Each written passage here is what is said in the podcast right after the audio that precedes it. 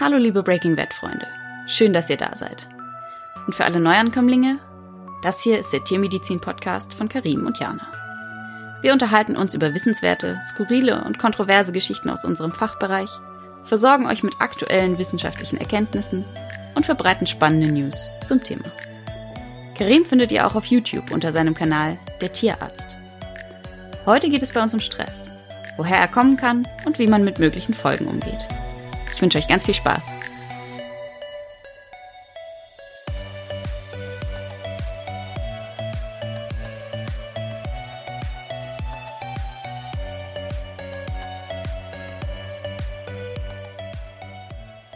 Hallo Karim. Bist Hallo du wieder Jana. Fit? Ähm, nein. Oh ich entschuldige mich bei allen Hörern, äh, dass ich kacke klinge, dass ich nasal klinge. Ich war äh, letzte Woche auf dem EMVA-Kongress. Äh, EMVA ist äh, European Medical Writers Association, weil ich da die äh, Veterinärmedizin-Gruppe leite, der Medical Writer in Europa. Und wir da ein Treffen hatten und Orga, bla blub und so, weil wir ja über ganz Europa verteilt sind. So, und das war in Malmö, mega cool. Ja. Aber es war halt auch kalt und wir hatten so eine super spannende Walking-Tour am Freitagabend, aber da hat es dann auch geregnet und dann läuft man da irgendwie zwei Stunden durchs regne, regnende, regnerische Malmö und ja, ich habe einfach Und eine das Erkältung. hat dich gebeutelt. Ja, genau. Aber hat sich trotzdem gelohnt, war mega cool. Und oh, ähm, ich habe eine lustige Anekdote gelernt. Me wirklich mega witzig. Ähm, Slatan Ibrahimovic ist, ist ein Begriff, oder? Sollte es? O- Nein? Okay, okay. Äh, das ist, also ich habe, Fußball ist jetzt nicht meine Sportart, aber selbst ich habe schon von Slatan gehört. Das ist der schwedische Fußballer, der ähm, von sich selber immer nur in der dritten Person spricht und extrem eingebildete Sachen sagt und das so als halb ernst, halb Entertainment macht. Und er sagt halt so Sachen wie, dass eine WM ohne ihn sich nicht lohnt zu schauen und als Schweden sich nicht qualifiziert hatte und so weiter. Ähm, und Slatan ist in Malmö ein totaler Nationalheld, weil nicht nur weil er der beste Fußballer Schwedens ist, sondern weil er ein Einwandererkind ist und Malmö extrem divers ist und da ganz, ganz viele Nationen vertreten sind und die ganzen Immigrantenkinder natürlich zu ihm aufsehen, weil er es mit Fußball einfach extrem weit gebracht hat. So. Und drei Wochen bevor ich jetzt in Malmö war, wurde eine Statue von Slatan eingeweiht vor dem Stadion von dem Malmöer Fußballverein. Eine drei Meter goldene, äh, ja, also drei Meter hohe goldene Statue Okay. von Slatan oben ohne. Und ähm, er hat die selber eingeweiht natürlich und hat am Abend vorher auf Twitter verkündet, dass alle Schulkinder frei haben, um diese Einweihung beizuwohnen. Großartiger Typ. Ja, bold Und move. das haben extrem viele ernst genommen, weshalb die Schulministerin von Schweden dann morgens um sechs in den Lokalnachrichten überall verkündet hat, dass die Schule doch stattfindet und es irgendwie mega das äh, Theater gab. Oh Mann. Ja, Ja. gut. Das war meine Malmö-Erfahrung. Das muss man erstmal aushalten können. ja, auf jeden Fall. Es ist einfach, also ich finde es aus, von außen betrachtet, finde ich den Typen extrem unterhaltsam. Also jeder, der ein bisschen äh, Bock drauf hat, kann ja mal Slatan-Zitate googeln, das ist lustig. Okay. Ja, äh, spannend. Ja, und was gibt's Neues bei dir? Ähm, Neues nicht so viel. Ich friere. Wie blöd. Ich bin noch nicht, ich bin noch nicht im Herbst oder Winter angekommen. Ich Ja. weiß auch nicht, ob ich mich da noch dran gewöhne. Es äh, ist einfach nicht meine Jahreszeit. Du bist Katze im Herzen. Das sowieso. Ja, äh, ich wollte auch noch was erzählen. Das ist nur leider nicht so lustig wie deine Anekdote. Schieß los. Und zwar, äh, ich weiß nicht, ob du es mitbekommen hast, unser Thema aus der vorletzten Folge hat äh, traurige Aktualität bekommen. Ähm, wir hatten uns ja über ähm, Aggressionen, in, also, oder du hast ein Paper vorgestellt über Aggressionen in Militärhunden. Und ähm, jetzt was ist tatsächlich, ich meine Anfang dieser Woche, ähm, in Österreich in einer Kaserne ein Hundeführer von zwei belgischen Schäferhunden totgebissen worden. Uh, scheiße. Ja, ganz schön krass. Und die haben das irgendwie Okay. auch ganz schön lange nicht gemerkt und dann erst später festgestellt, dass die Hunde frei rumliefen und ihn dann ähm, Die haben, die haben was? Die haben das nicht gemerkt? Ja, der war irgendwie alleine am Zwinger oder so. Ich, ich habe es auch nur überflogen, aber das hat mich sehr an, äh, an die Studie erinnert. Krass, okay. Ja. Ja, Abgefahren. also unfreiwillig sind wir aktuell. Ja, wirklich. Okay, interessant. Ja. Okay, ähm, magst du was zu unserem heutigen Thema sagen? Ja, heute geht's um Stress in diversen Formen. Äh, mhm. Fang du am besten mal an und dann schließe ich mein Thema dann an. Mhm. Ähm, also ich habe äh, aus meiner Sammlung von interessanten Papern, die ich so für, für diesen Podcast hier äh, aufbewahre, rausgesucht. Ganz kurz, ein, es, yeah. äh, Jana hat mir einen Screenshot geschickt. Es gibt tatsächlich so eine so eine relativ lange Liste mit äh, Papern, die aber nicht den Papertitel tragen, sondern die dann so schon eine catchy Überschrift haben. Das fände ich sehr beeindruckend, weil so organisiert bin ich nicht. nee, äh, das äh, hat ganz praktische Gründe. Es geht mir auf die Nerven, wenn ich sehe, dass man alle auf, aufmachen muss, um die richtige zu finden. Ja, ja verstehe ich. Aber ich, ich dachte, du springst auf Titel an, wie, äh, wie man mit Impfgegnern umgeht oder so. oder ja. wo man eine Katze streichelt. ja, ähm, du wirst gleich ähm, bei meinem Thema sehen, warum ich das Stressthema gewählt habe. Aber okay, schieß Gut. los. Okay, also ähm, in der Studie, die veröffentlicht wurde in Nature Scientific Reports, ähm, mhm. kommt aus Schweden, geht es um 58 ähm, Hunde und deren Halter, ähm, die über ein Jahr von den Wissenschaftlern begleitet wurden. Und zwar geht es, wie du schon gesagt hast, um Stress und um Stressmessungen. Ähm, die haben sich nämlich angeschaut, wie die, der Cortisolgehalt in den Haaren von Halter und Hund sich übers Jahr verändert und mit verschiedenen Faktoren korreliert.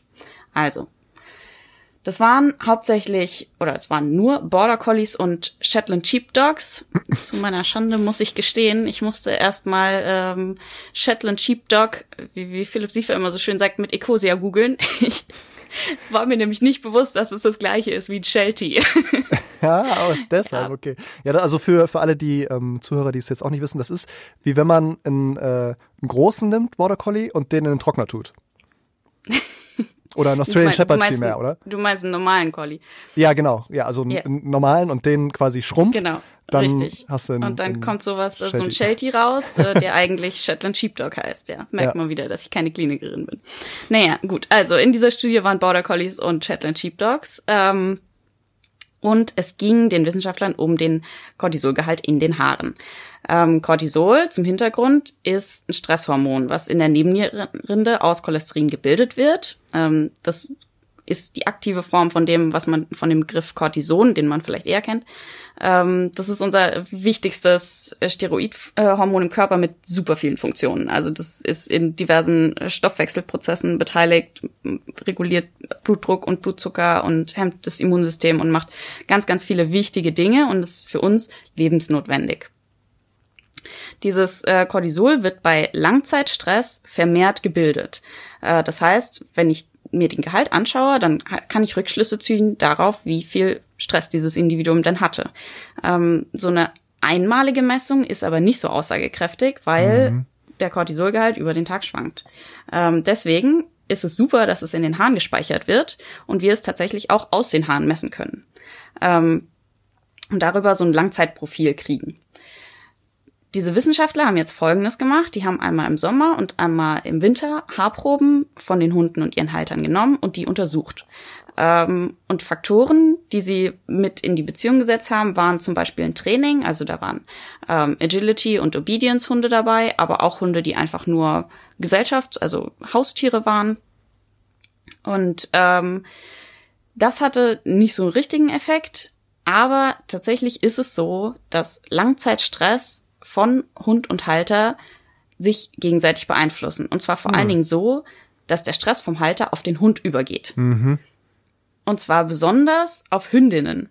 Aha.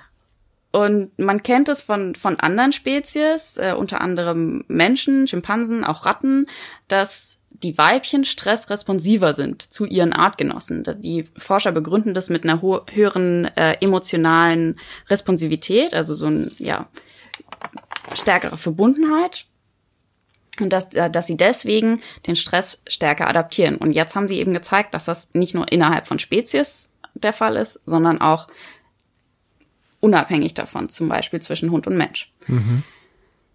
Das fand ich schon mal spannend. Ähm, Darf ich da direkt eine Frage stellen?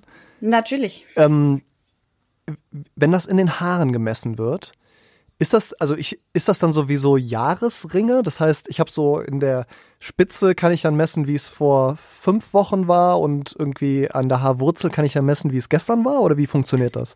Ja, also die teilen die, die kopfnahsten drei Zentimeter äh, schneiden die in kleine Stückchen und diese kleinen Stückchen werden dann homogenisiert. Also ah, okay, okay. wenn du das genau, den genauen, ähm, ich weiß nicht, ob man die Haarwuchsrate, ob es da irgendwelche äh, Werte gibt, die man da zugrunde legen kann, wenn du quasi das genaue Gewicht oder die, die Zentimeterzahl da rückrechnen kannst, dann könnte man wahrscheinlich so schon über die einzelnen Zeiträume Aussage geben. Aber mhm ich glaube nicht, dass es jetzt wochengenau geht. Okay. Ich hatte mir das so ein bisschen, weißt du, wie bei dieser, wenn so äh, kilometerlange Eiskerne gebohrt werden oder so, dass man dann so in die Vergangenheit guckt. So hätte ich mir das so ein bisschen vorgestellt. Aber wenn es homogenisiert wird, dann ist ja eh alles eine Matsche und dann klar. Ja, ja, aber also so die kleinen Stücke, ne? Also mhm. du nimmst schon ähm, also ich weiß nicht, ob sie einen Zentimeter oder vielleicht ein bisschen weniger äh, genommen haben. Und das wird, also du hast nicht den Stress von dem ganzen Jahr, sondern dann von konzentriert den Stress. Ja. okay. ähm, ja, was ich besonders interessant fand, dass sie den Stresslevel, das Stresslevel auch in Verbindung gesetzt haben zu Persönlichkeitsaspekten. Ähm, ah, okay. Haben die dann so Big Five gemessen oder wie? Richtig, ja, man merkt, dass du mit einer Psychologin verheiratet bist. Hier kann ich nichts mehr erzählen. Aber für alle anderen, die das nicht kennen, Big Five Inventory ähm, ist ein Konzept, mit der sich Persönlichkeiten, mit dem sich Persönlichkeiten beschreiben lassen. Und zwar geht es um die fünf zentralen Eigenschaften, die innerhalb dieser Definition sind: Extraversion, Verträglichkeit, Gewissenhaftigkeit Neurotizismus, beziehungsweise jetzt sagt man negative Emotionalität mhm. und Offenheit. Und anhand dieser fünf Aspekte lässt sich eine Persönlichkeit charakterisieren. Je nachdem, wie viel sie von welchem Anteil hat, ähm, kann man so das, das Bild darstellen. Das ist tatsächlich die Methode, die sie auch ähm, hier für die Studie verwendet haben, um die, die Persönlichkeit des Menschen einzuschätzen. Für den Hund gibt es ein Dog Personality Questionnaire. Aha. Ja, auch da, das hat mich wieder an die Pet Attachment Scale vom letzten Mal erinnert. Es ist, ja. es ist, einfach alles, was man sich vorstellen kann, wissenschaftlich ähm, ausdrückbar. Wie schön. ja, also es ist äh, veröffentlicht, dieser Dog Personality Questionnaire. Ähm, der besteht aus verschiedenen Aussagen, denen dann der Halter zustimmt oder nicht. Sowas wie der Hund reagiert äh, ängstlich auf Kinder oder die, der Hund ähm, spielt viel mit Artgenossen und so, so weiter. Und daraus ähm, ergibt sich das Persönlichkeitsbild des Hundes. Kam raus, ähm, die Persönlichkeit des Halters hat einen Einfluss auf das Stresslevel des Hundes. äh, und jetzt würde man sich denken, naja gut, okay, ist ja klar, irgendwie so ein gestresster Mensch, der ständig durch die Gegend rennt, hat dann natürlich auch einen gestressten Hund. Ja. Da, also das, was man so ein bisschen unter Neurozitismus Tizismus sich vorstellen würde, also dass man ja jemand, der ein bisschen vielleicht äh, emotional anfällig ist, ein bisschen labil, ein bisschen ja ähm, stressig in seinem Wesen, hat einen weniger gestressten Hund tatsächlich. Aha. Ja, komisch, oder? Wie, wird das irgendwie, gibt es da eine Begründung oder ein Versuch? Ja, die, die Schweden führen an, dass ähm, in so Personen die soziale Bindung zu dem Hund meistens sehr hoch ist und ähm, dass sie so eine starke Einheit bilden und deswegen ah. so viel sozialen Support sich auch gegenseitig geben und das reduziert offensichtlich, äh, so resultiert offensichtlich in einem geringeren Stresslevel. Ist das dann so Emotional Support Dog mäßig? Scheinbar. Krass. Also, ja. Darf, darf ich mal so ganz, also so Klar. die, die Sheltie-Halter und Border Collie-Halter werden mir hoffentlich zustimmen, wenn ich sage, dass wenn man die jetzt nicht 100% auslastet und die den ganzen Tag irgendwie Schafe, Schafen hinterher rennen können, dass die dann ja eher hoch in dieser Neurotizismus-Skala sind. Also sie sind ja schon schwierig zu handeln, oder? Also haben dann ein mm. hohes äh, Bedürfnis, sich auszuleben. Und, also sie sind halt stressige Tiere, finde ich, oder? Ja, also das Neurotizismus-Level hat man nicht dem Hund zugeschrieben, weil Ja, klar, es ja. diesen Persönlichkeitstrait Mhm. tatsächlich da in dem Modell nicht gibt. Ähm, und das hatte auch nicht so einen hohen Einfluss auf den Stress. Tatsächlich ist der Stress vom Halter irgendwie scheinbar wichtiger Mhm. und ähm, das Training hatte auch keinen Effekt. Also ob die jetzt viel trainieren oder wenig trainieren, ähm, hat für die in den Langzeitstress äh, nicht so einen großen Unterschied gemacht. Das ist ja spannend, weil das hätte Ja. ich jetzt intuitiv Ja, ha- also habe ich es ja auch gerade einfach komplett anders gesagt, weil für mich immer klar war, die müssen beschäftigt werden, dann sind sie wenig gestresst oder ähm, halt andersrum. Das, das heißt, wenn ich meinen Hund nicht zwölf Stunden am Tag auf die Weide schicken kann, ist das nicht unbedingt schlecht für den Hund. solange der keine Verhaltensauffälligkeiten entwickelt, würde ich behaupten, nein. Das ist Was ja man spannend. allerdings gesehen hat, die Hunde, die trainiert werden, Ja. haben eine höhere Verbindung zu ihrem Halter. Das Mhm. heißt, die sind dann auch abhängiger vom eventuellen Stress des Halters. Ah. Macht ja auch Sinn, wenn man mehr Zeit mit dem Tier verbringt in einer engeren Zusammenarbeit, in, im Training, dann Mhm. ist da natürlich irgendwie, ja, eine hohe Verbundenheit da. Und dann reagiert der Hund noch stärker auf eventuell meine, meine Zustände. Ähm, das Ganze ist in der Studie ein bisschen oder sehr viel komplexer aufgedröselt, noch mit ganz vielen anderen Faktoren, ähm, wo sich dann doch auch Effekte darstellen lassen vom Training irgendwie im Winter auf diese Rasse bezogen so. Das wurde mir aber alles zu kleinteilig. Das ist auch irgendwie mein größter Kritikpunkt an dieser Studie, dass sie so super viele Hypothesen hat. Ähm, die haben da irgendwie ja nicht nur die Rasse und das Training und das Geschlecht vom Hund, sondern halt auch noch die Jahreszeit, die Persönlichkeitsanteile, äh, das Alter von Hund und Halter, die Anzahl der Hunde im äh, Haushalt, die Arbeitszeiten des Halters und ob jetzt ein Garten vorhanden war oder nicht. Also das ist irgendwie für eine Studie sind es verdammt viele Hypothesen, die da angewendet wurden. Die sind nicht alle in dem Paper drin. Das hätten sie wahrscheinlich sonst auch nicht durchgekriegt, würde ich mal behaupten. Ähm, aber angeschaut haben sie sich das und dann halt die Sachen rausgepickt, wo irgendwie was sich draus machen ließ. Zudem haben sie nur weibliche Halter involviert, Ah, ach so. was ich nicht verstehe und wofür es auch keine Begründung gibt in der Studie. Das ist aber schon weird, oder? Ja, Hä? Aber also, Entschuldigung, das, das wundert mich jetzt wirklich sehr, weil also, das macht ja gar keinen Sinn. Weil wenn ich bei den Hunden so feinteilig differenziere und auch bei den Ja. Haltern irgendwie, warum denn dann nur Frauen? ja, ich habe keine Ahnung und es steht nicht im Paper, warum.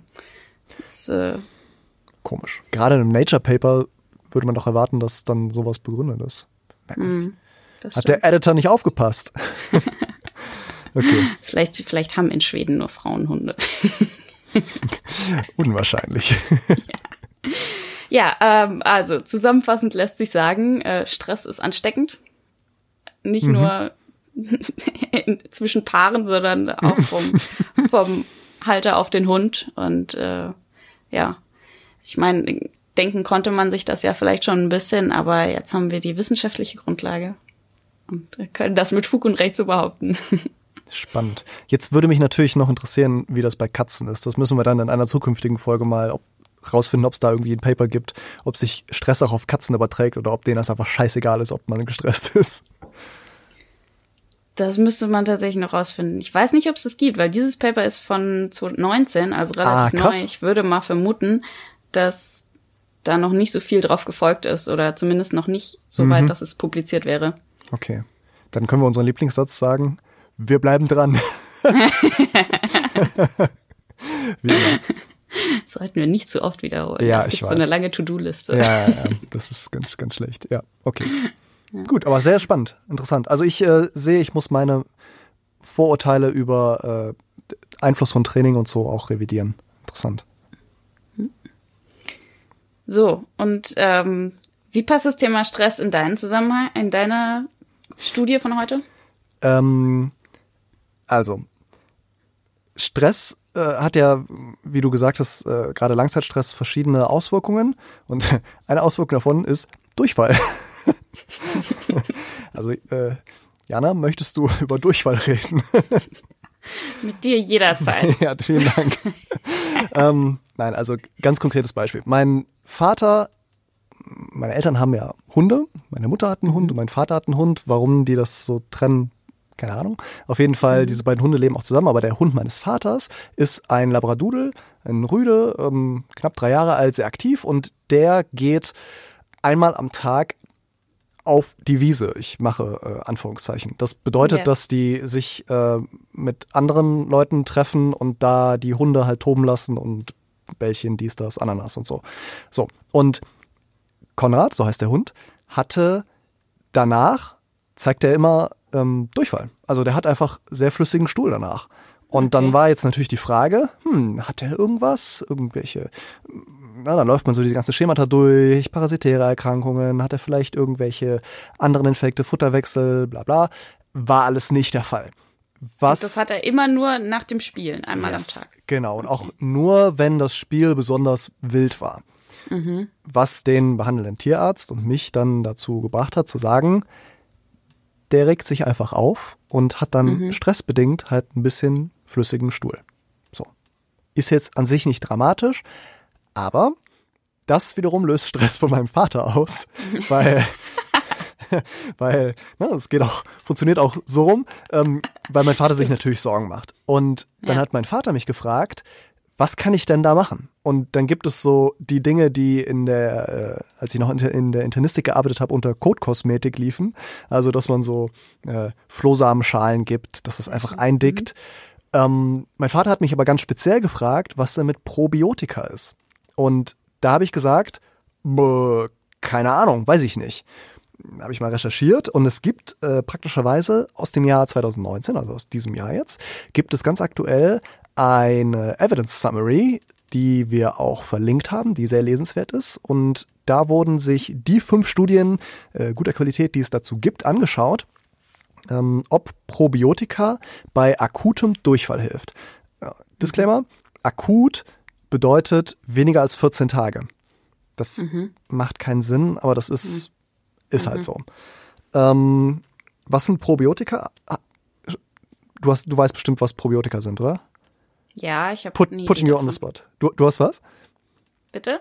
Ich habe eine Idee davon, ja. Okay, gut. Ähm, für alle, die es nicht wissen, das sind ähm, lebende Mikroorganismen. Das kennt man so klassischerweise aus dem äh, Joghurt oder halt Milchsäurebakterien mhm. oder halt mhm. andere nicht krankheitsauslösende Bakterien. Die Idee dahinter ist, ich nehme, Bei Menschen sind das auch oft Hefen, oder? Genau, richtig, ja. Mhm. Ähm, ja, also nicht nur Bakterien, sondern hast ganz recht, auch Hefen.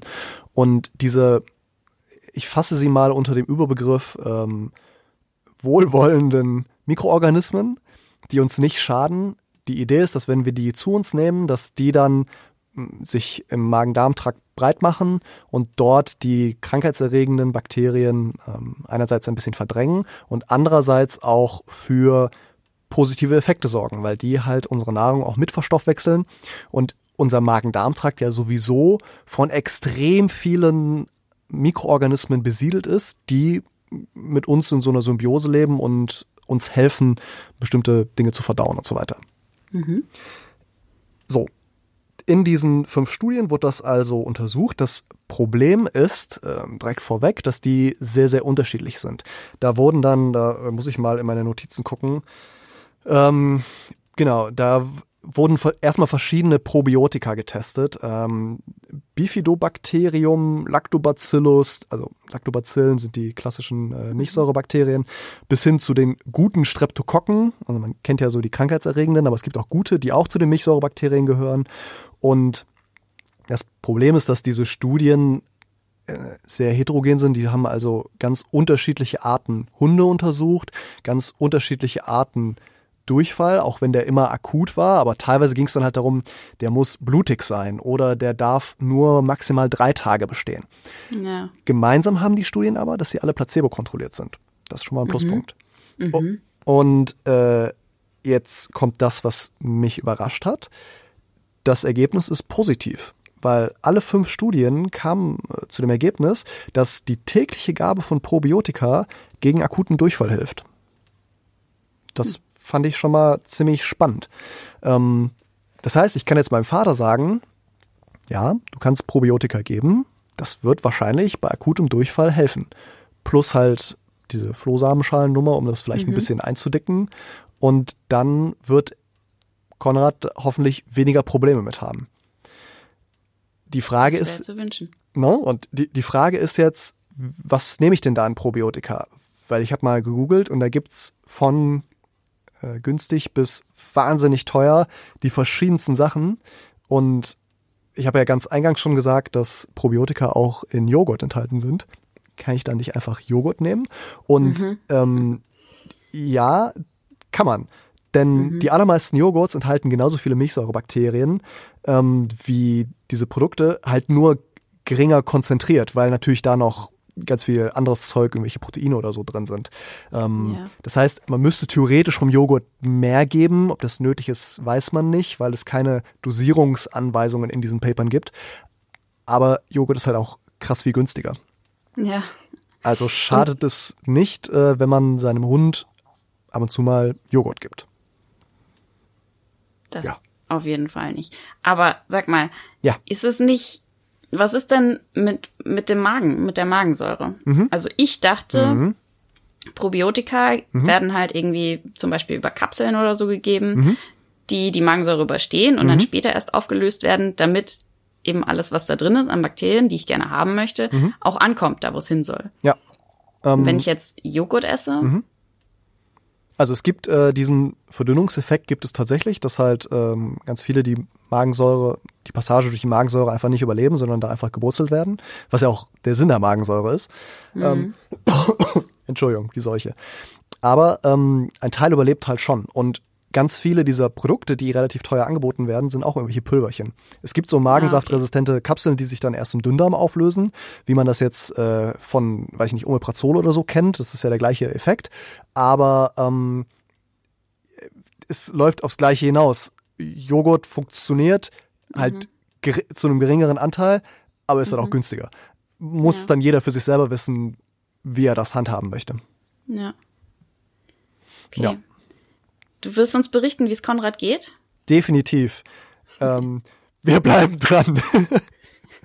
okay, sorry. Ja, also nein, ich, äh, ich werde ich werd, äh, nächstes Mal erzählen, wie es äh, Konrad geht, ja. Sehr schön. Apropos nächstes Mal. Ja, wir sind schon fast am Jahresende angekommen, ne? Ja, krass. Es wird wohl eine Weihnachtsfolge geben von Breaking Bad. Auf jeden Fall, ja. Die kommt, äh, was ist, sagt der Zeitplan? Wann kommt die raus? Am 23. Dezember. Ja, das heißt, also äh, kleine Anekdote aus meiner aus meinem ersten Studienjahr in München. Ich hatte ähm, in meinem ersten Semester, wie alle anderen auch Testate und die wo, fanden halt an drei verschiedenen Tagen statt. Und ich hatte mein Testat am 24. Dezember Nein. Oh je. und bin dann von München, ich hatte das irgendwie vormittags, bin dann mittags ähm, nach Hause gefahren über eine komplett leere A3 und ähm, habe da tatsächlich auch Podcasts gehört. Das heißt, für alle Lionsgenossen, die vielleicht auch am 23. oder 24. Ähm, auf der Autobahn unterwegs sind, wir, we got you covered. Wir, wir sind, Ja. stehen bei euch, ja. Ihr kriegt ganz frische Unterhaltung von uns. ja. Und ihr lernt vielleicht noch was. Ja, wir müssen uns noch ein schlaues Thema ausdenken, Karim. Ja, auf jeden Fall. Irgendwie was. Ich, ich hatte schon überlegt, irgendwie, ob man was über Rentiere macht oder so, ja, aber. die, die Idee fand ich gar nicht so doof, aber ich habe ich hab jetzt noch nicht PubMed bemüht. Ich weiß nicht, wie ergiebig da die Suche ist. Ja, aber ich bin zuversichtlich, dass wir wieder irgendwas Spannendes finden werden, was irgendwie, wir biegen schon einen Bezug zu Weihnachten. so wie wir die Paper heute auch äh, unter einen Hut gebracht haben. Ja, es hat sehr schön funktioniert. Ne, oder? äh, Finde ich auch. gut gemacht. Danke, danke. ja, wunderbar. Dann äh, hören wir uns zur Weihnachtsfolge wieder. Das machen wir. Und bis dahin, alles Gute und äh, ich freue mich schon. Ich mir auch. Tschüss. Ciao. Vielen Dank fürs Zuhören. Ich hoffe, ihr lasst euch nicht stressen und verbringt eine ganz entspannte Vorweihnachtszeit. Wie immer hören wir uns hier in zwei Wochen wieder. Wem das zu lange dauert, der kann in der Zwischenzeit bei Karim auf Instagram vorbeischauen. Ihr findet ihn unter der YouTube-Tierarzt. Bis ganz bald und macht's gut.